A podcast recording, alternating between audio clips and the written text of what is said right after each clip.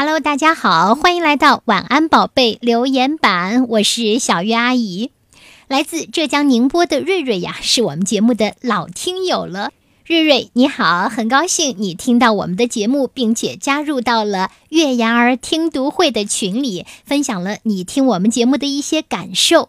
不过呢，这个瑞瑞听友也提出了一个问题，因为呢，遇到小月阿姨的节目呢，都是源于一些随机的推荐。你想知道小月阿姨不是说过吗？有五千多个音频，一百多个专辑，究竟该怎么找到那么多的节目呢？好，我在这里做一个介绍，方式呢非常的简单，你下载喜马拉雅之后呢，就搜索“小月阿姨”这四个字，搜索主播小月阿姨，然后呢。添加关注，然后呢，查看小鱼阿姨的专辑，你就能看到，哇哦，一百多个呢，就这么一一的列在你的面前。如果你特别仔细的看，就能看到每一个专辑的旁边呢，我都特别标注了适合几岁来阅读、来听读。哈，对我们是通过听的方式来阅读，这也是阅读的一种途径。当你呢听到自己特别喜欢的节目之后呢，别忘了一定要点赞，并且呀写下你的评论，好不好？因为对于一个节目的制作者来说呢，我的制作只是完成了工作的一半，你听完呢也只是完成一半中的大部分。接下来呢，你的点赞、留言或者是转发呢，都是让这个节目呢因为你而增加了光彩的一件事情。所以呢，你的工作也非常重要哦。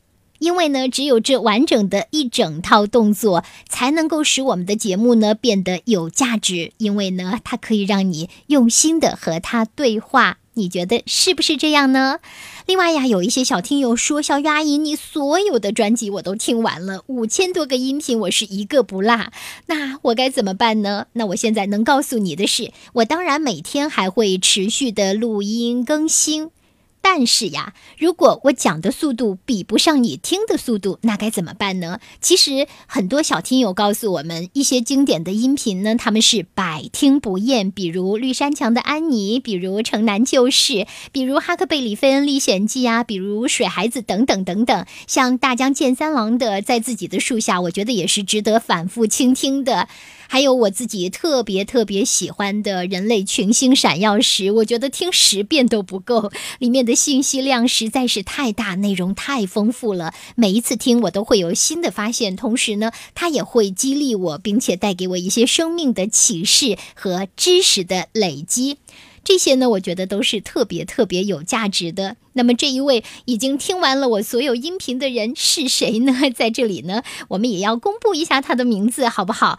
为他呢点赞，表示哇哦，你真的让我太佩服了。但是也希望说，你可以发起重听运动，不仅你来听，你的好朋友呢也一起加入进来。哇哦，他是谁呢？他就是来自济南七岁的格格木木。说来我真的觉得有一些不可思议哈！你才七岁，怎么能听完我近十多年来录的所有的节目呢？真的是好不简单。我知道你一定花了很多的时间呢，太棒了！感谢感谢感谢，由衷的谢谢所有听我们节目的大朋友和小朋友。